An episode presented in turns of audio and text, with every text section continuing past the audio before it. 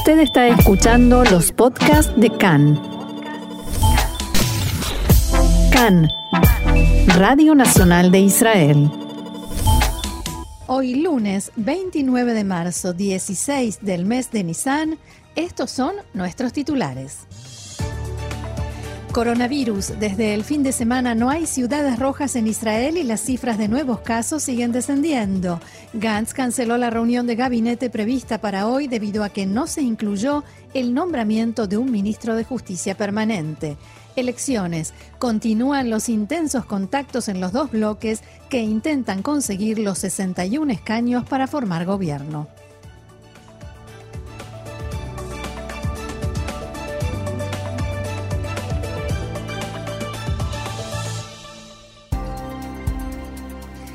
Vamos entonces al desarrollo de la información, pero antes de pasar a las noticias que ya teníamos preparadas, vamos a una de última hora porque hay un incidente que acaba de suceder en la ciudad de Haifa. Un hombre murió por disparos de la policía, había salido a la calle eh, con un cuchillo en la mano y su madre en, la, en el barrio de Badi Nisnam avisó a la policía, dio el aviso a la policía que trató de detenerlo pero finalmente tuvieron que dispararle y el, el hombre murió por causa de las heridas. Se investiga el motivo, las circunstancias y qué llevó a esta persona a salir así a la calle con el cuchillo y por supuesto si hay novedades durante el programa lo estaremos informando. Ahora sí, comenzamos. Gracias Roxana, como siempre con la información de último momento, siempre aquí en CAN en español. Ahora vamos con los datos de coronavirus. El Ministerio de Salud informa en su, sitio oficial de Internet que hasta su última actualización, ayer se registró un total de 128 nuevos casos de infectados con coronavirus. Según los datos proporcionados sobre las pruebas realizadas, un 1,2 arrojaron resultados positivos. Actualmente, Israel tiene más de 9.000 pacientes con el virus activo, de los cuales 467 se encuentran en estado grave y 201 requieren la asistencia de un respirador. Esta es la primera vez en varios meses que el número de... Eh, pacientes con el virus activo baja por debajo de la línea de los 10.000. Desde el inicio de la pandemia, más de 832.000 personas contrajeron coronavirus, de las cuales 6.194 fallecieron hasta el momento a causa de la enfermedad. Respecto de la campaña de vacunación, ayer la cifra de vacunados con la primera dosis superó las 5.200.000 personas, mientras que más de 4.700.000 de ellas ya tienen su proceso de vacunación completo con la segunda dosis aplicada. Mientras las cifras de contagios diarios continúan desde hace semanas en tendencia a la baja, llega el momento de dar otra buena noticia en lo referido a la situación del coronavirus. Por primera vez luego de cuatro meses, Israel no tiene ninguna ciudad catalogada con el color rojo en el sistema de semáforo implementado para medir el nivel de contagio según las diferentes zonas del país. Por el momento quedan activas seis localidades en color naranja y el resto son todas ciudades verdes o amarillas. Cabe recordar que durante los largos meses que lleva la pandemia del coronavirus, el sistema de semáforo funcionó no solo para medir el nivel de contagios, sino que en base a esos datos servía como referencia para establecer permisos o restricciones a las diferentes zonas de Israel, tanto en los cierres como así también en los, en los procesos de salida de cada uno de estos. En base a esta información, el coordinador de la lucha contra el coronavirus en Israel, profesor Nachman Ash, señaló en la mañana de hoy en declaraciones a Cannes que espera, para después de finalizada la festividad de Pesach, que el Ministerio de Salud discuta la posibilidad de eliminar la obligación de utilizar mascarillas en lugares públicos al aire libre. Si bien no descartó que es una medida que puede volver a implementarse en caso de ser necesario, según Ash, Dada la baja cantidad de contagios diarios y el cambio de colores en las diferentes zonas del país, este es un momento oportuno para pensar en eliminar, aunque sea parcialmente, el uso de barbijos. Por otra parte, Ash volvió a pedir que el gobierno apruebe de inmediato el presupuesto para la compra de nuevas vacunas que sirvan para aplicar a la población a partir del próximo verano. Según sus dichos, el mercado de vacunas es muy complejo y el problema debe abordarse lo antes posible. Y vamos a volver a este asunto en unos minutos porque se ha mezclado una vez más con la política. Exactamente, seguimos por ahora con la información. Finalmente, y tal como habíamos adelantado en nuestro programa la semana pasada, el paso de Taba en la frontera con Egipto se abrirá mañana luego de permanecer cerrado hace un año debido a la crisis del coronavirus.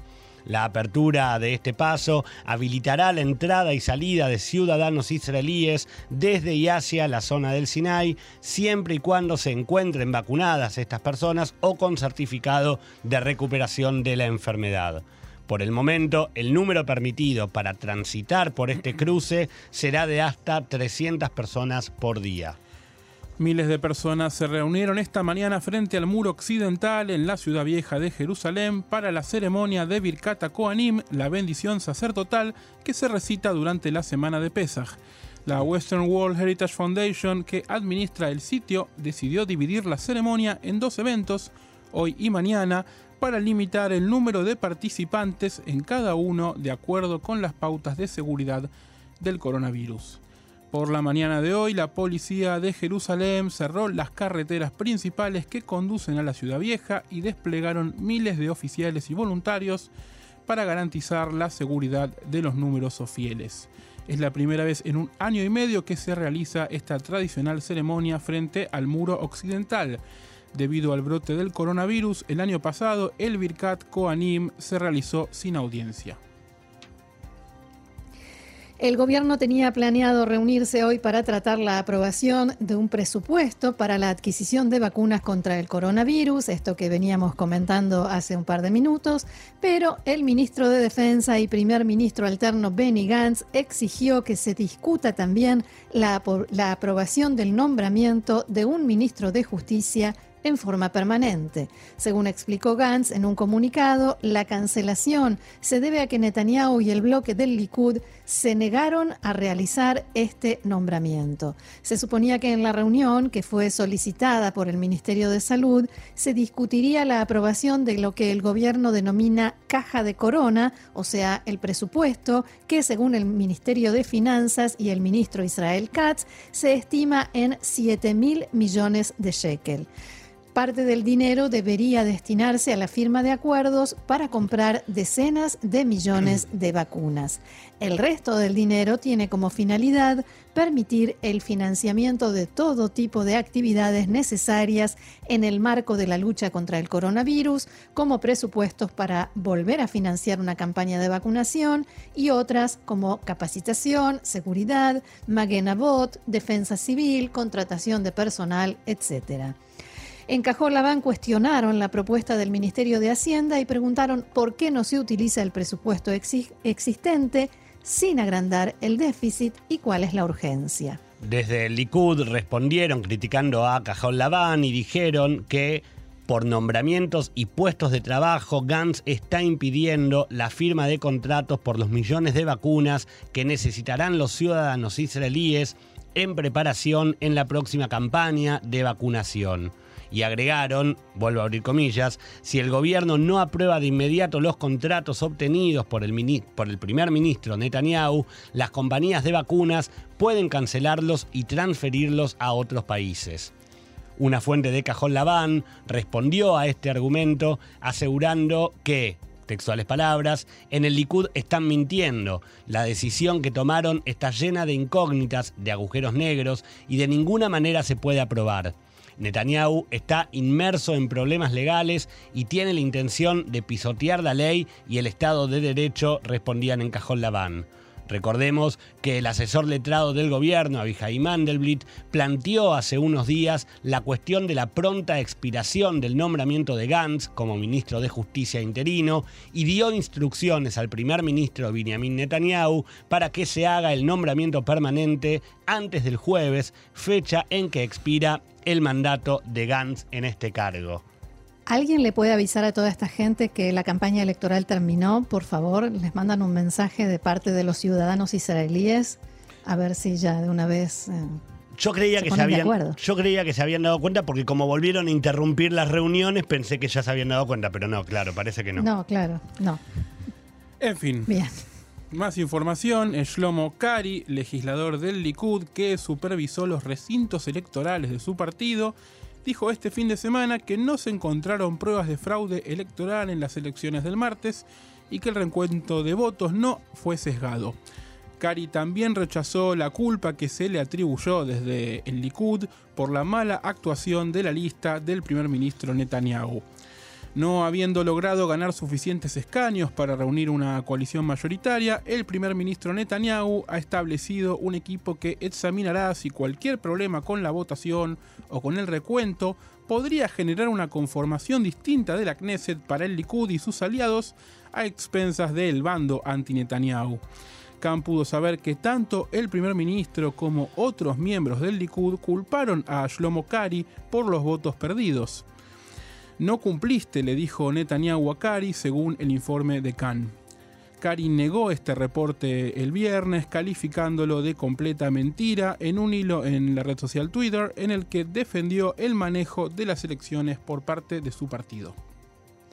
El titular del partido Yeshatid, Yair Lapid, se reunió con el de Cajón Labán, Benny Gantz, después de un año en el que no se dirigieron la palabra tras la disolución de la alianza que habían formado precisamente cuando crearon Cajón Labán. Gantz no se comprometió ahora a recomendar ante el presidente Rivlin a Yair Lapid como encargado para formar el próximo gobierno. Gantz y Lapid volverán a reunirse en los próximos días. Lapid tiene previsto dialogar esta semana con representantes de la lista árabe unificada después de la reunión que mantuvo anoche con el titular del partido RAM, Mansur Abbas. Por otra parte, Naftali Bennett de Yamina y Guidon Saar de Tikva Hadashah volvieron a conversar anoche después de la reunión que habían mantenido el jueves pasado. Según el comunicado conjunto que difundieron, el encuentro de ayer fue una continuación del anterior y coordinación de los próximos pasos a seguir de cara a la formación del próximo gobierno. En el bloque que encabeza el primer ministro Netanyahu, continúan los intentos por conseguir desertores en los partidos rivales que completen la cantidad de escaños necesaria para poder formar coalición. Al mismo tiempo, intentan convencer a los integrantes de Acción Datit y a algunos miembros del Likud de que acepten la posibilidad de formar gobierno con apoyo externo de Ram, algo que hasta el momento han rechazado en forma contundente. Mientras tanto, la titular del partido Abodá, Merab Mijaeli, llamó a formar un gobierno con 61 escaños de opositores a Netanyahu con la participación de Tikva Hadayat de Guidón Sar. En declaraciones a Cannes, Mijaeli dijo que si Guidón Sar acepta estar en la coalición con la lista unificada, esa no sería la primera vez que alguien cambia de opinión debido a las circunstancias. Según Mijaeli, en este caso las circunstancias serían más tiempo, meses, de Netanyahu al frente del gobierno y la amenaza de quintas elecciones. Todo ello justifica un cambio de opinión y de política.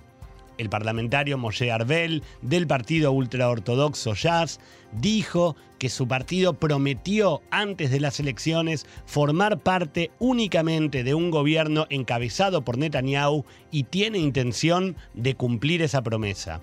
Arbel dijo que Jazz se alegrará mucho si otros componentes de la Knesset número 24 se suman al gobierno a cargo de Netanyahu, que es quien está al frente del partido más grande. Otro tema, un conductor palestino intentó embestir su vehículo contra un grupo de soldados del Tzal ayer en el estacionamiento de la Reserva Natural de Eim en la margen occidental cerca de Malea Dumim. El auto golpeó a varios vehículos israelíes y el sospechoso fue arrestado. No se informaron heridos. Según el ejército, la investigación inicial indica que fue un intento de ataque terrorista. El atacante fue arrestado y entregado a fuerzas de seguridad para una mayor investigación. El sospechoso fue identificado como Ahmad Ghazawi, de 25 años, y ya había sido encarcelado por arrojar piedras y cócteles Molotov a ciudadanos israelíes.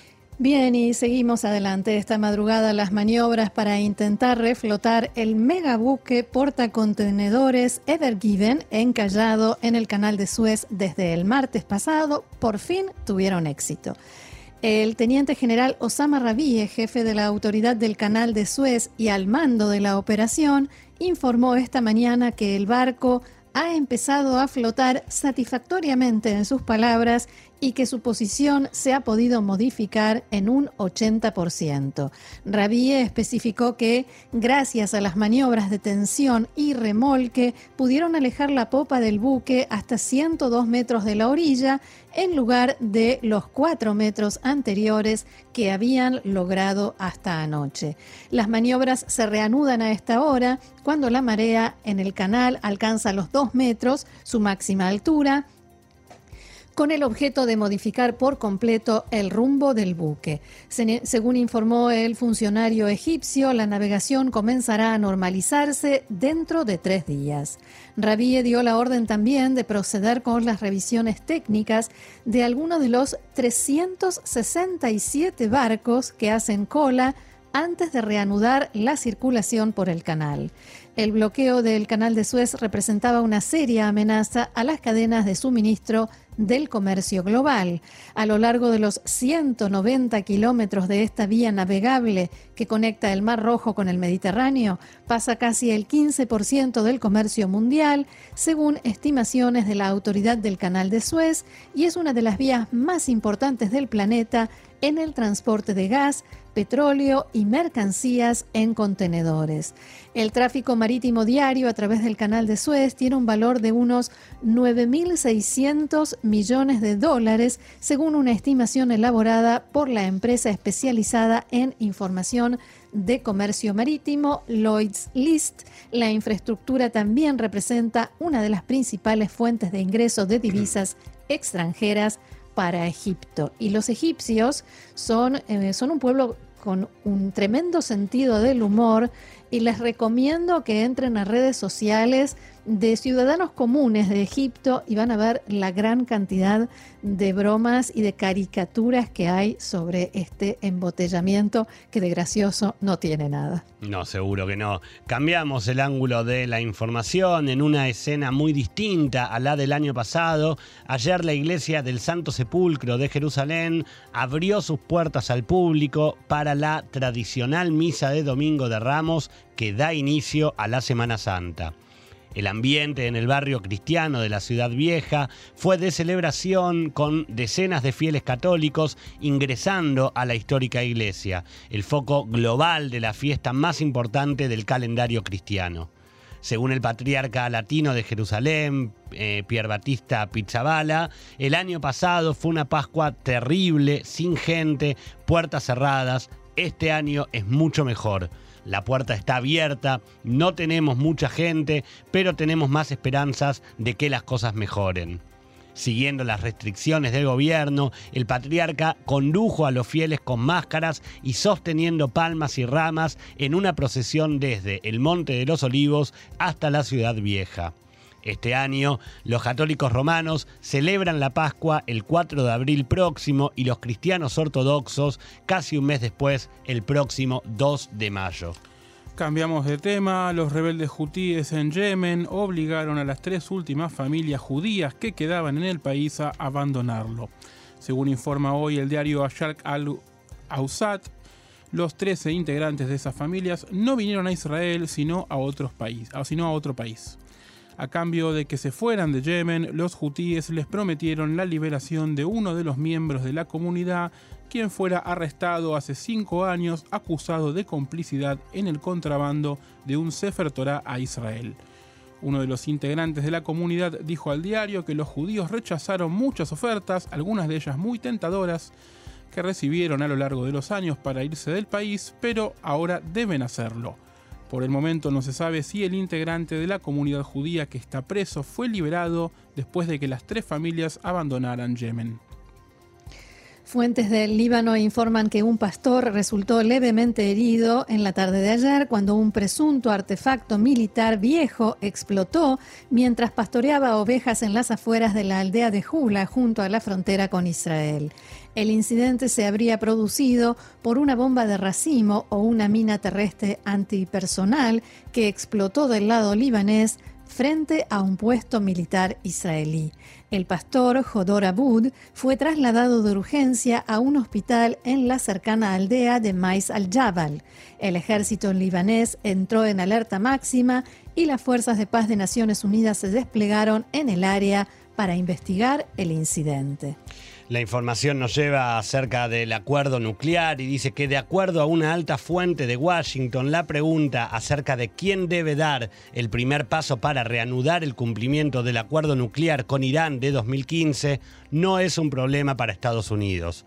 La fuente, que habló con la agencia Reuters en condición de anonimato, sugirió de esta manera una mayor flexibilidad por parte de la administración Biden y dijo textual, la cuestión es si estamos de acuerdo sobre qué medidas se van a tomar mutuamente. Estados Unidos e Irán aún tienen que acordar si, eh, siquiera reunirse para reactivar el acuerdo, pero, no, pero ha trascendido que se están comunicando indirectamente a través de las naciones europeas. Ayer, en un discurso, el líder supremo de Irán, Ali Khamenei, dijo que Washington debe aliviar las sanciones antes de que Teherán reanude el cumplimiento. El funcionario estadounidense trató de disipar lo que dijo que era una opinión errónea de que Estados Unidos insiste en el pleno cumplimiento de Irán antes de que Washington tome medidas para reanudar sus propios compromisos. Irán y China firmaron este fin de semana un acuerdo de cooperación estratégica a 25 años que aborda cuestiones económicas en medio de las paralizantes sanciones de Estados Unidos a Teherán. De acuerdo a los medios estatales iraníes, el acuerdo denominado Asociación Estratégica Integral cubre una variedad de actividades económicas desde el petróleo y la minería hasta la promoción de la actividad industrial en Irán, así como las colaboraciones en transporte y agricultura. No se revelaron detalles adicionales del acuerdo. El ministro de Relaciones Exteriores de Irán, Mohammad Javad Zarif, y su par chino, Wang Yi, participaron en una ceremonia con motivo del acuerdo. El periódico The New York Times informó que China invertirá unos 400 mil millones de dólares en Irán a cambio de petróleo como parte de este acuerdo. Según el informe, ambos países intensificarán la cooperación militar con entrenamiento conjunto, investigación e intercambio de inteligencia. Agnes Calamard, quien dirigió una investigación de Naciones Unidas sobre el asesinato del periodista saudí Jamal Khashoggi, ha sido nombrada nueva líder de Amnistía Internacional. La Organización de Derechos Humanos informó que el mandato de cuatro años de Calamard como secretaria general comienza hoy. Calamard, una experta francesa en derechos humanos, lideró anteriormente la Organización de Libertad de Expresión Artículo 19 y dirige el proyecto de Libertad de Expresión Global de la Universidad de Columbia. Como relatora especial de la ONU sobre ejecuciones extrajudiciales, sumarias o arbitrarias, investigó el asesinato de Khashoggi, quien, recordemos, ingresó al consulado saudí en Estambul el 2 de octubre de 2018 para recoger algunos documentos y nunca salió. El informe concluye que Khashoggi fue probablemente asesinado por el Estado saudí y tras su publicación en 2019, Calamard ha dicho que un alto funcionario saudí la amenazó de muerte. Calamard sucede a la secretaria general interina Julie Verar y Amnistía Internacional, recordemos, fue fundada en Londres en 1961, tiene oficinas en más de 70 países y se autodenomina la organización no gubernamental de derechos humanos más grande del mundo. Continuamos con la información. Sí, señor. Vamos para adelante entonces, nos metemos en el, área deportiva, que hace mucho no tenemos noticias deportivas aquí en Israel. La gimnasta israelí Linoy Ashram consiguió dos medallas ayer en la Copa del Mundo de Gimnasia Artística que se disputa en Sofía, Bulgaria. Ashram terminó primera en la categoría de pelota, llevándose el oro con una puntuación de 26 y medio. También ganó una medalla de bronce en el evento de aro con una puntuación de 26,1. El sábado, Ashram ganó el oro en el evento individual completo. La competencia en Bulgaria es uno de los cuatro eventos de la Copa del Mundo de Gimnasia Artística y funciona además como clasificación para los Juegos Olímpicos de Tokio que esperemos se puedan hacer, ¿verdad? Sí, y Linoy Ashram es la gran esperanza de Israel en estos Juegos Olímpicos, por lo menos eso decían eh, en la radio los entendidos en las últimas horas. Y noticias de fútbol que en Israel en general no suelen ser muy buenas, pero hay que, nosotros las damos igual, ¿no? En la segunda fecha de las eliminatorias para el Mundial de Qatar 2022, Israel y Escocia empataron ayer 1 a 1 en el estadio Bloomfield en Tel Aviv ante 5.000 espectadores. Sobre el final del primer tiempo, Dor Pérez abrió el marcador para el conjunto local y Ryan Fraser empató para Escocia a los 9 minutos del segundo tiempo. Con dos partidos disputados, Israel suma apenas un punto, producto de este empate con Escocia y de la derrota con Dinamarca, también en Tel Aviv, por 2 a 0 el jueves pasado. Y les quiero preguntar, porque yo no soy una entendida en fútbol, me gusta, me gusta mucho verlo, no soy una gran entendida, pero no voy a olvidar jamás la primera vez que vi un partido de fútbol aquí en Israel. Así que les quiero preguntar ¿Qué les pareció este Israel-Escocia? Yo le voy a dar la palabra a nuestro compañero Diego Mintz, que ya tuvo la posibilidad de vivir un partido eh, en persona en un estadio. Yo el de ayer lo vi todavía por televisión. Tengo mis reservas, por supuesto. Sí, lamentablemente pocas ideas para atacar, pocas ideas con la pelota. Eh, total falta de habilidad para mantener el resultado, sobre todo jugando de local y jugando con algo de público, porque ayer hubo 5.000 personas en el estadio, algo que no está pasando en Europa. Israel, digamos, es parte del fútbol europeo. Eh, y una pena porque la verdad es que en estas eliminatorias Israel le tocó un cuadro bastante favorable, el equipo más fuerte del que va a enfrentar es a Dinamarca, con el que perdió la semana pasada de local. Y si había una chance de clasificar un mundial era esta, pero bueno, está por ahora van solamente dos fechas, falta bastante, pero hay que empezar a ganar de local, aunque sea. Y además, eh, tal vez es una sensación mía como espectador, ¿no? La verdad que soy bastante mal jugador de fútbol, pero me gusta también verlo. Yo peor. Y era. no, yo creo que tal vez jugás mejor, ¿eh? Tenemos que salir a jugar a la pelota un día. Ok. Eh, pero tenía la sensación de que era como tener que insistirles para que corrieran, era como una cosa de, cansancio constante, ¿no? No, no había como, como ritmo de partido de fútbol ayer. Sí, sí, es todo muy... El, el, fútbol israelí, sobre todo quien viene de un país donde el fútbol se vive tan intensamente, claro. a veces es difícil de digerir.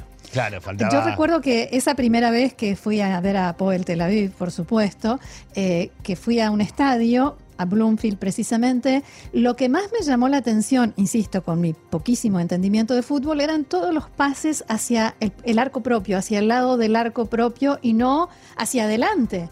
Y cada dos minutos la, pelota volvía hacia atrás y el juego como que arrancaba otra vez. Eso, y eso no sé, no sé qué opinarán eh, ustedes. A eso, tiene, eso tiene un nombre muy técnico y es, perdón si lo digo de una manera muy argentina, pero es que no se te cae una idea. Claro, también en fútbol hace falta. Sí, es, verdad, por supuesto. Y yo me quedo también con lo que decía recién Diego acerca de que había público, de que podía vivenciarse un poco de clima futbolero que no había cuando, no, sé si, si, tuvieron oportunidad de ver el partido en la transmisión de Cannes. Eh, cuando el equipo, tanto en el primer tiempo como en el segundo, volvían a salir a la cancha, el público estaba sentado, sin hacer ruido, sin, sin, ese clima de, ¿no? De, de, algarabía que se suele vivir en un estadio de fútbol. Aunque sea por el hecho también, de estar eso también me llamó la atención.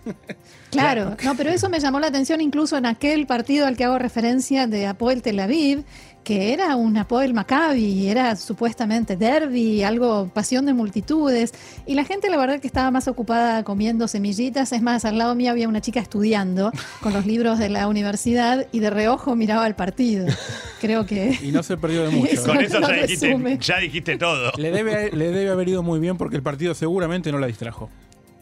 Es verdad.